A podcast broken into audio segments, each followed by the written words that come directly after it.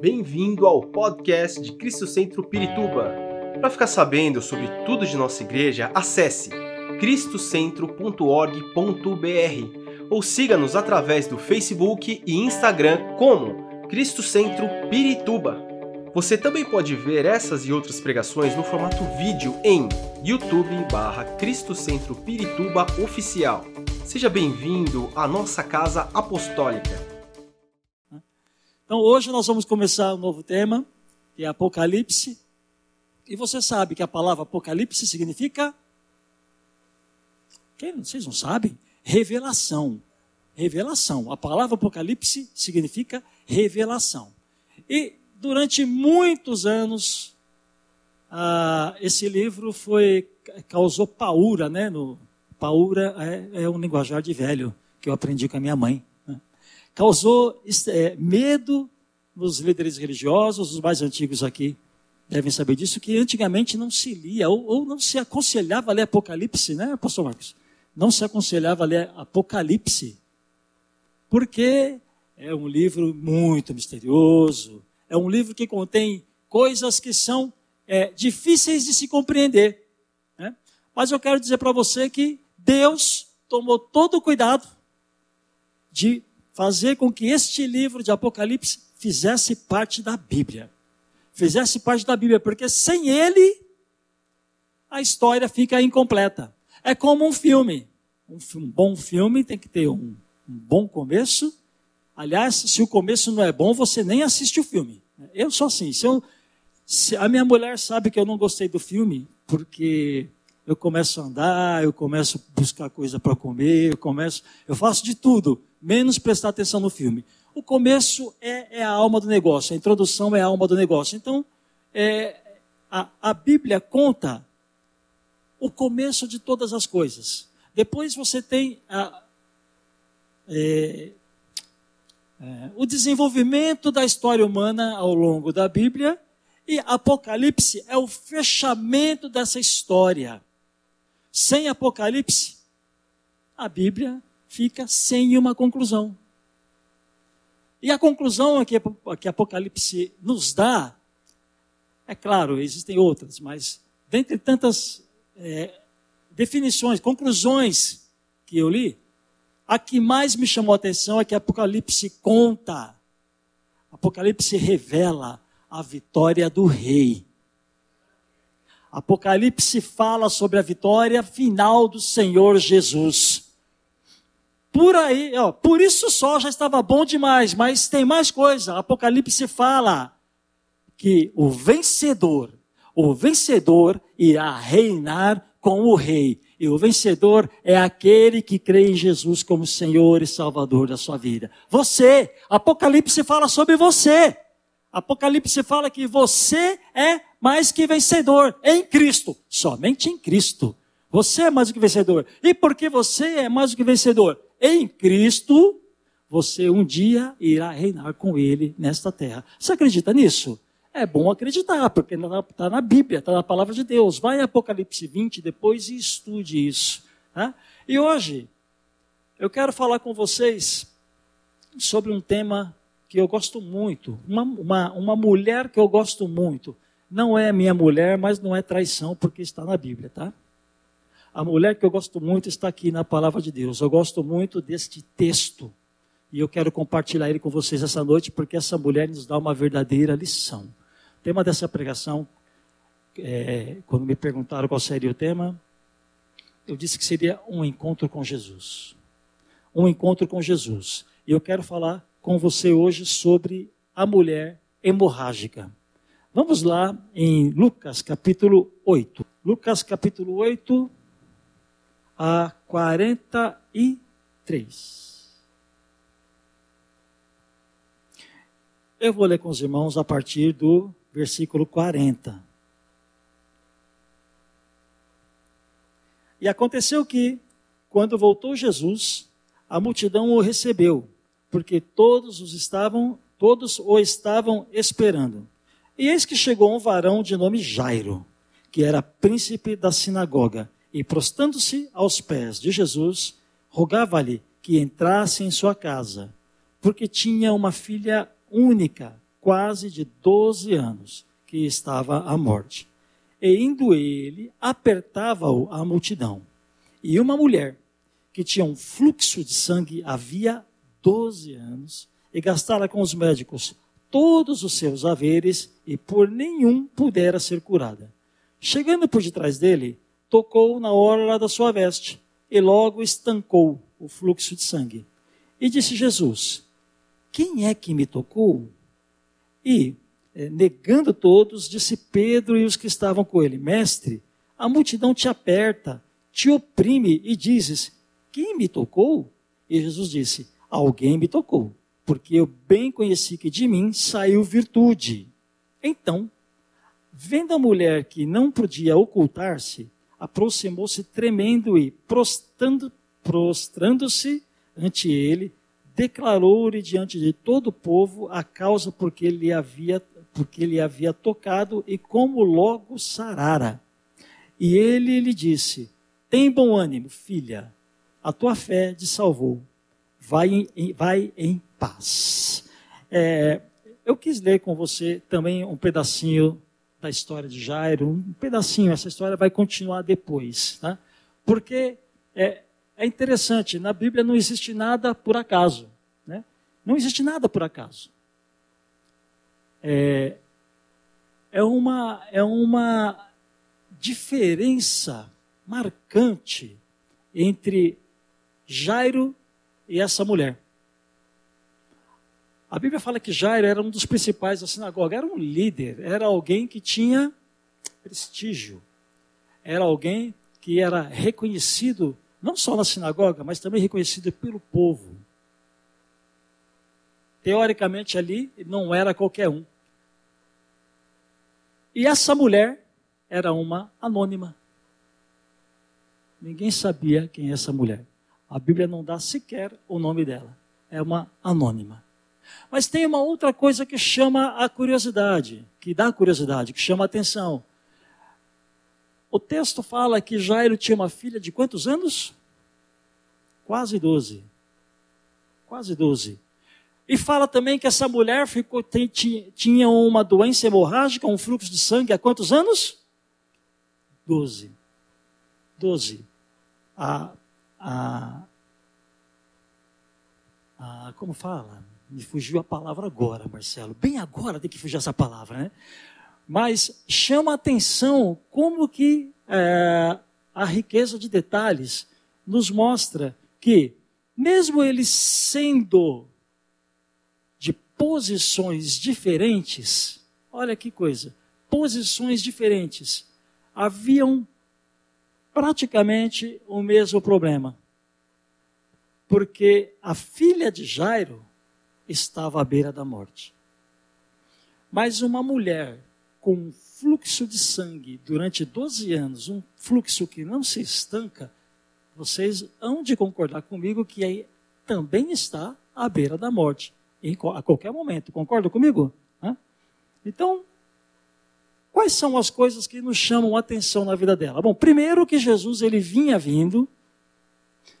Se você ler o contexto anterior, ele está lá na cidade de Gadara na cidade de Gadara, ele curou um endemoniado e fez desse, é, desse endemoniado um missionário. Então ele veio, entrou nessa região, e aí veio atrás dele Jairo, com esse problema da sua filha quase à beira da morte.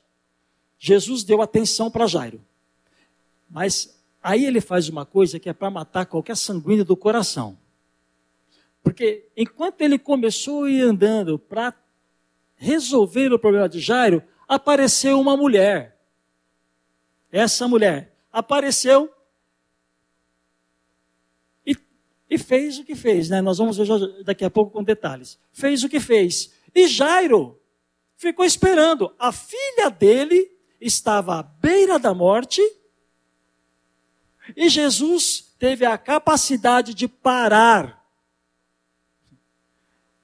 Parou de dar atenção a Jairo e desviou a sua atenção para alguém que naquele momento estava precisando mais do que ele. Alguém naquele momento estava precisando mais do que ele. Jesus parou, mas preste atenção. Ele continuou depois. Né? Ele não esqueceu aquele homem. Ele tratou com aquele homem de uma forma que dá outra pregação, mas ele não esqueceu aquele homem. Continuou. E quando Jesus estava apertado, eu sempre imagino, olha, é, é inevitável.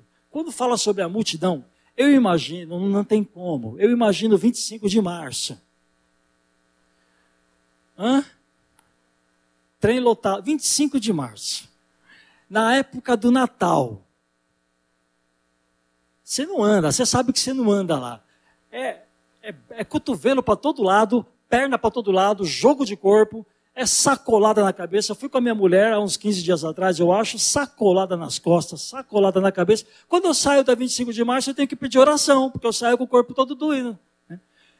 25 né? de março, um monte de gente apertando, um monte de gente tocando em Jesus, mas de repente alguma coisa acontece. De repente algo de diferente, algo que não era comum aconteceu. Aconteceu e é justamente que nós vamos ver que essa essa esta mulher tocou, tocou em Jesus de uma forma como nenhum outro tocara até então. O texto falou que toda a multidão esperava por ele, mas só essa mulher teve um encontro verdadeiro com ele. Só essa mulher, essa história nos fala sobre fé. A história dessa mulher nos fala sobre fé, mas não só sobre fé, nos fala também de como podemos alcançar o poder do Senhor. Muitas pessoas estão na igreja, olha, por anos e não conseguem tocar no Senhor. Você sabia disso? Eu não sei se, se este pode ser o seu caso. Muitas pessoas passam anos na igreja cantando, louvando, dizimando, fazendo tudo que um crente faz, tudo que nós fazemos, mas pode ser que nunca, nunca tocou no Senhor, nunca conheceu o verdadeiro poder do Senhor.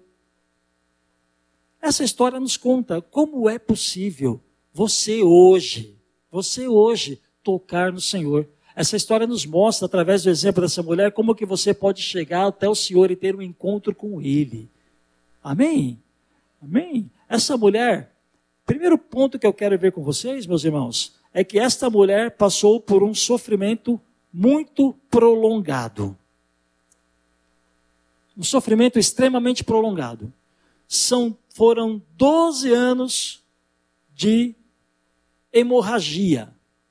12 anos, e a Bíblia fala que nesses 12 anos ela procurou ajuda, ela não ficou parada esperando o tempo passar. A Bíblia narra que ela gastou todo o seu dinheiro tentando encontrar uma cura. É, existe uma, uma, uma citação é, dos rabinos. Ela está num livro que chama Talmud. Não precisa comprar, isso é só por curiosidade, tá ok? Curiosidade.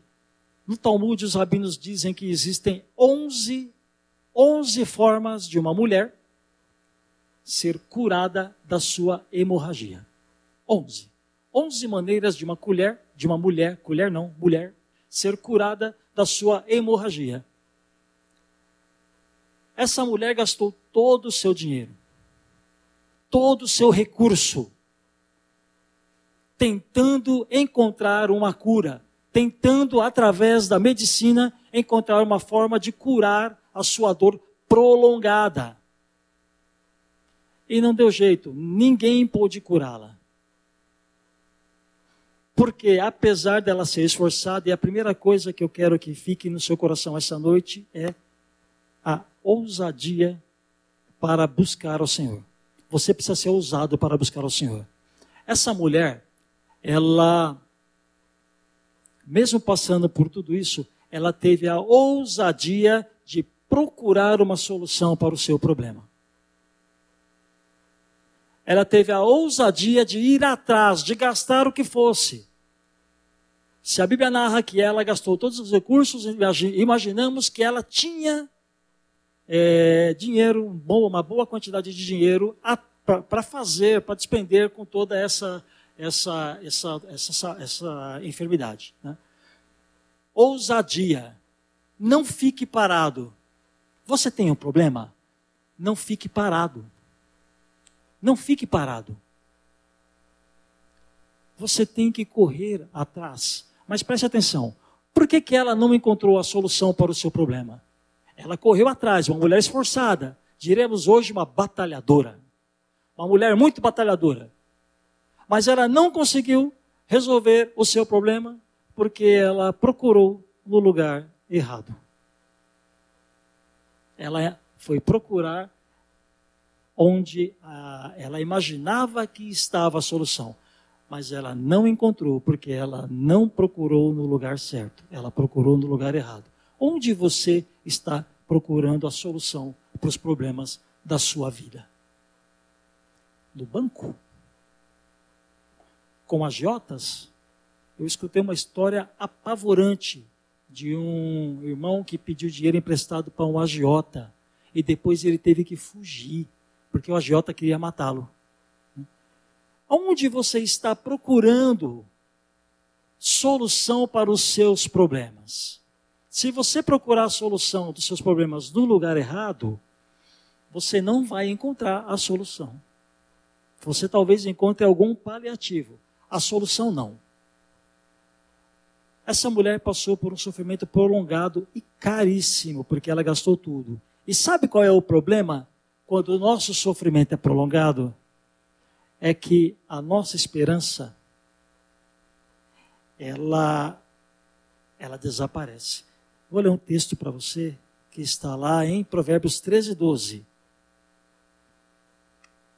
A esperança demorada enfraquece o coração, mas o desejo chegado é árvore da vida. A esperança demorada enfraquece o coração. Eu acredito que um dos maiores inimigos da nossa fé é o tempo.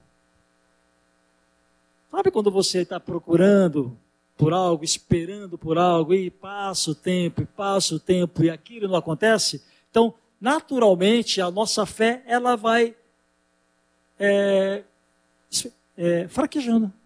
A nossa fé vai esfriando. A tal ponto que daqui a pouco você até esquece que desejava alguma coisa. Né? Não é isso que o Senhor quer para você. Tá? Hoje o Senhor vai fortalecer a sua fé. Hoje a ideia de, de, de essa história que nós estamos vendo é para aquecer o seu coração, para aquecer a sua fé. Sabe, Imagine uma coisa. É, é, imagine que a Bíblia ainda está sendo escrita. Imagine que ainda está sendo escrita. A Bíblia fala sobre diversas coisas, mas utilizando homens e mulheres que são tementes a Deus. Você é temente a Deus, não é? Amém. Então imagine o seguinte: nós temos aqui a Bíblia contando a história de Abraão. Todos os sofrimentos, os problemas que Abraão passou e como Deus no momento oportuno, no momento correto, abençoou a vida dele. Depois você vê a história de Moisés, os problemas pelos quais Moisés passou, e depois como Deus chegou com a sua mão poderosa e no momento exato fez o que, o que, haveria, o que era necessário de ser feito. E aí você vai passando por cada personagem da Bíblia. Mas eu disse para você imaginar que a Bíblia está sendo escrita. Então imagina que hoje a Bíblia esteja falando sobre você, esteja falando sobre a sua história. Como se você fosse um personagem bíblico. Eu estou explicando direito? Dá para entender? Imagine que a Bíblia está contando a sua história. Como é que o João, o pastor João, está passando por esse problema? O Miguel, Miguel, né? Como é que o Miguel está passando por esse problema? Pastor Marcos, como que o pastor Marcos está passando por esse problema? A Rebeca e os demais. Não vou arriscar falar o nome que eu já. É só os que eu conheço, os que eu lembro, tá? e da minha mulher, Giane. Esse é inesquecível. Você entendeu? Imagina que a Bíblia está contando a sua história. A história continua. A história começou lá com outros homens de Deus e continua com vocês, homens e mulheres de Deus. A história continua. Então, você passa por, por, por problemas? Sim, mas a, exemplo desses homens que estão ali, das suas histórias que estão relatadas aqui, o Senhor vai chegar na sua vida na hora certa. Na hora exata. É isso que eu quero que você entenda hoje. Se hoje o seu coração está enfraquecido, anime-se. Anime-se no Senhor. Ele é um testemunho. E eu gosto de testemunhos porque o testemunho me mostra o seguinte: eu já falei várias vezes aqui, né? O testemunho me mostra o seguinte: se Deus fez na vida dele, se Deus fez na vida dessa mulher, vai fazer na minha. Ele pode fazer na minha, ele pode fazer na sua, amém? É isso que é dessa forma que você tem que pensar. Esse testemunho é para te animar. Glória a Deus, aleluia. Continuando aqui, essa mulher passou por um período prolongado e quando a espera é longa, ah, nós perdemos, nós perdemos a esperança. Mas glória a Deus pelas dificuldades. A Bíblia diz que em tudo dai graças. Só um amém. Dois. A Bíblia diz que em tudo dai graças, até no que não é bom, aparentemente, aos nossos olhos. Até porque nós, nós julgamos ruim. Neste caso, esta enfermidade foi o pontapé que levou essa mulher até Jesus. Se ela não tivesse essa enfermidade, quem garante que ela buscaria ao Senhor? Ninguém garante. Não dá para garantir. Este, esta, esta enfermidade levou esta mulher até Jesus. É, esta, esta, esta mulher que estava desenganada, a sua fé desenganada, voltou a ter esperança. Deixa eu contar para você as características de uma mulher hemorrágica. Eu acho que os homens devem conhecer boa parte do que eu vou falar agora. As mulheres com certeza conhecem. O que acontece com uma mulher hemorrágica?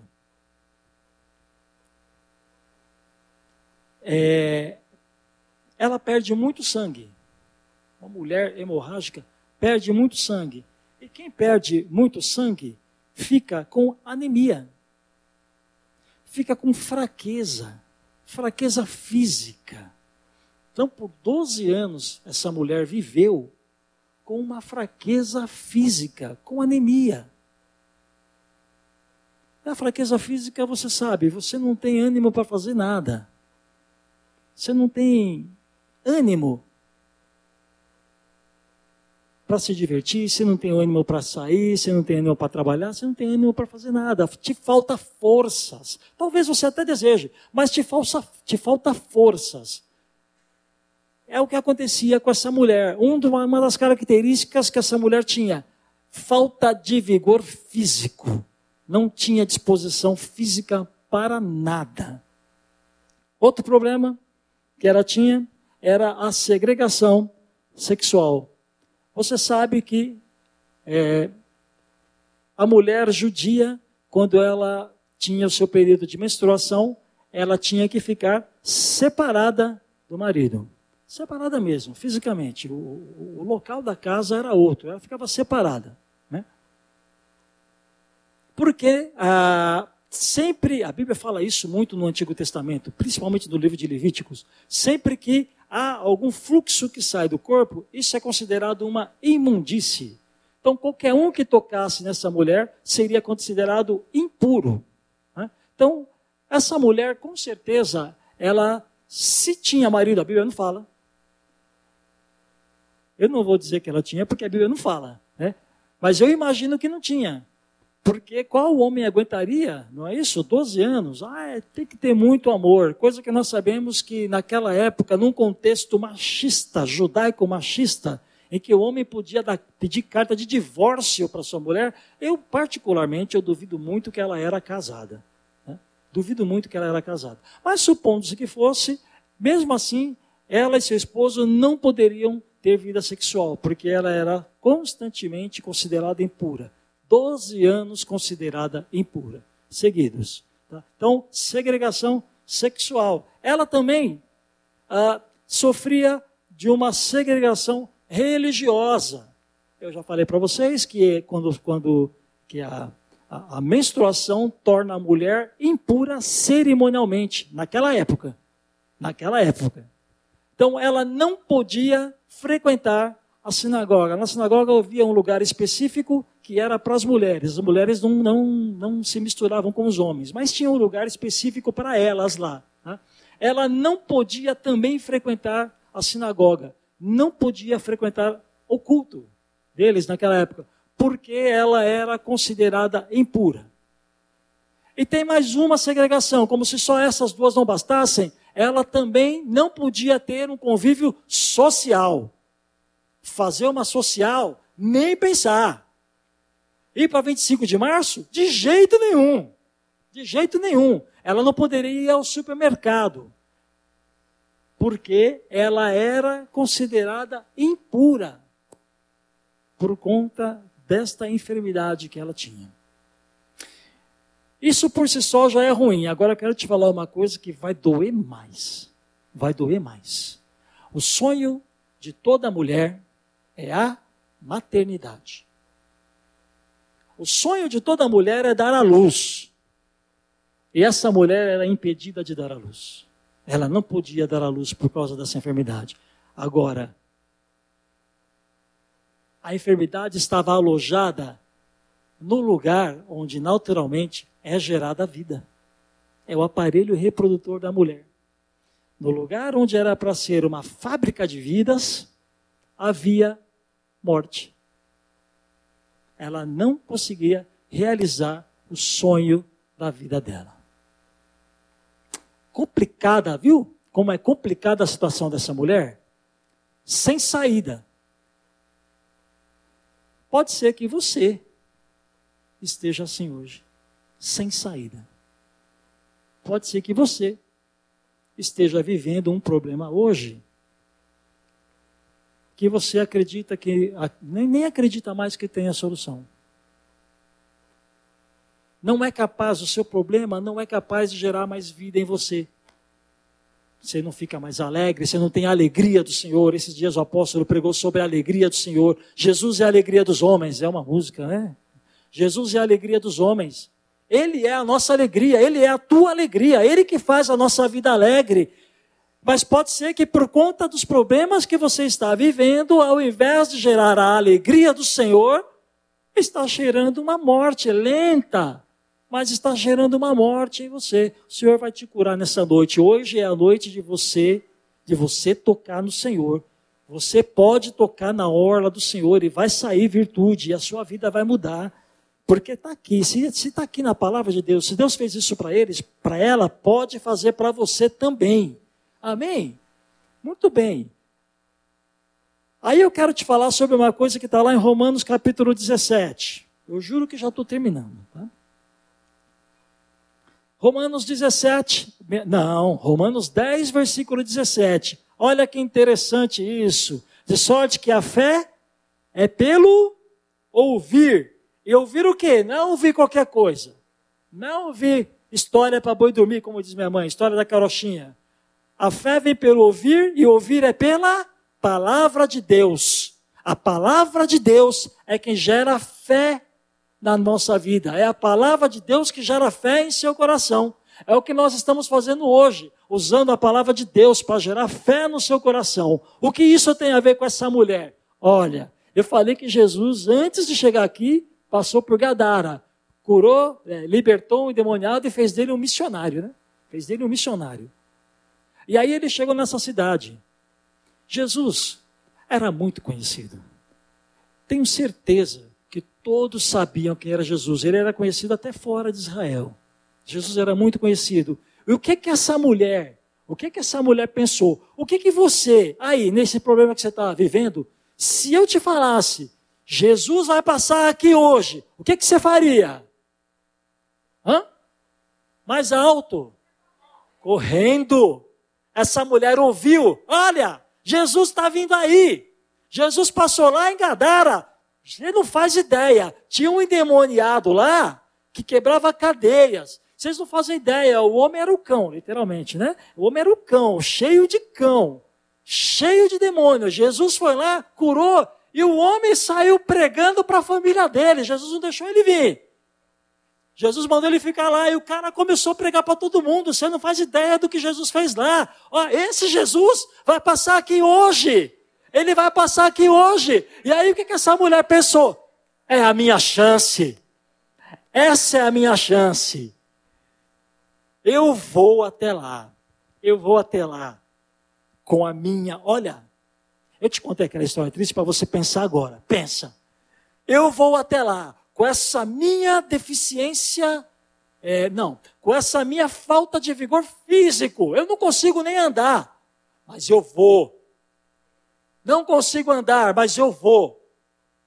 Eu sou impedida pelos religiosos, pela lei, pelos religiosos, eu sou impedida de cultuar ao Senhor. Mas eu não quero nem saber. Eu não posso ir na sinagoga, mas hoje eu vou encontrar Jesus.